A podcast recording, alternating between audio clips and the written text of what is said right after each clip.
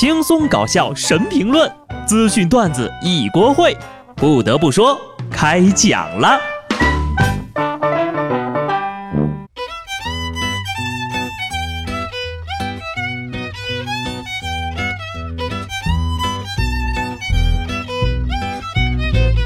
Hello，听众朋友们，大家好，这里是有趣的。不得不说，我是机智的小布。刚刚过去的礼拜六呢，是一个喜庆的日子，叫国际接吻日。我仅代表大胖问一句：怎么还有这种节日？国际接吻日，又名与女无瓜日。跟大家分享一个冷知识啊，一次接吻会交换八千万的细菌，你们自己个儿看着办吧。这类没什么营养的纪念日呢，就不多聊了啊。我们还是来正儿八经的聊聊沙雕吧。首先要说的是那些没有下线的网红，网红事业干可以，注意风险，真牵扯生命财产安全呢，就没什么必要了。这玩意儿啊，也不是咱这儿特有的。美国有一大姐，为了在网上发小视频能火呀，就在超市里舔冰激凌，然后给人放回去。你说这人损不损？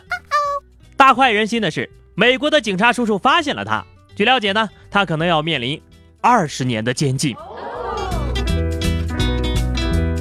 无独有偶，印度一位老哥呀，为了拍小视频，在大桥上面表演跳桥，结果呢，一个没跳好，溺水身亡了。然后啊，帮他摄像的朋友自己个儿跑了，也没喊人来救他。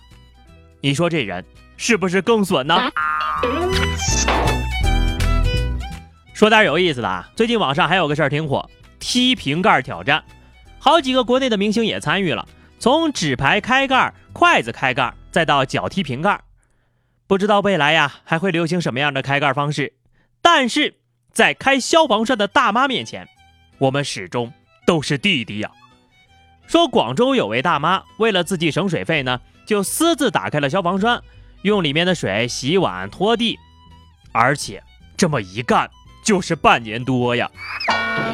你说说你这半年能给自己省多少钱呢？整栋楼的安全就可以置之不理吗？这大妈的脑回路不能理解呀！有句话说得好，和舒服的人在一起就是最好的养生。很庆幸这位大妈没住在我们小区呀。不得不说，有时候吧，那些人真不是吹的，你根本猜不透他的行动。说重庆轨道交通十号线渝北广场地铁站，因为地铁呢不让带活物进去。一名大妈呀，当场在地铁站拔毛杀鸡。鸡呀，本来以为你要带它坐车呢，没想到这趟地铁竟然成了它的灵车。硬核大妈在线杀鸡，惹不起，惹不起啊！弱弱的问你一句哈，您那个刀是哪儿来的呀？要比沙雕呢，没人比得过沙雕新闻大赛的参赛选手。下面这个真的是啊，太有意思了。三号，山东滨州一男子呢对小区几辆轿车盗窃的时候，被其中一名车主发现了。这车主啊从楼上下来，追上将其按倒。偷窃的男子不服气呀，与车主正面 PK，约了个架，结果呢被再次放倒了。据了解呢，这位车主呀是一名退伍军人，侦察兵出身，现在呢开了一家武术学校，还拿过拳王的金腰带。你说说你，偷了拳王的东西，还敢和拳王约架？小伙儿，你挺猖狂的呀！也许这就是传说中的讨打吧。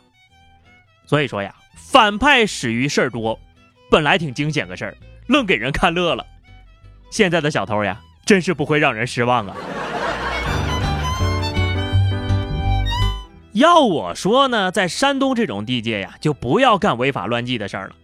普通民众战斗力指数太强了，遇上个硬茬呢都不够犯罪分子喝一壶的。这个山东老哥呀，不仅身体素质好，饭量也特别大。在我读书的时候就深有体会哈。据2019中国餐饮业年度报告显示，2018年的全国餐饮收入4万2716亿元，其中呢，山东人民最能吃了，餐饮收入达到了3995亿，传统吃省广东呢排第二。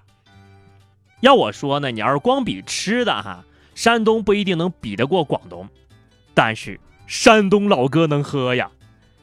据说呢，山东的朋友表达对另一个人好感最直接的方式，就是要请他吃饭，没有其他的。有山东的朋友吗？现身说法一下。吃饭可以，吃完了之后记得要分类哟。垃圾分类，人人有责，谁也逃不过。这个夏天呢，我们经历了太多的第一次。有地方头一次过夏天，有的城市呢第一次强制垃圾分类，有大佬第一次被人当众浇水消暑。虽然不是头一回过夏天，但是下面这个事儿呀，我是真头一回听说。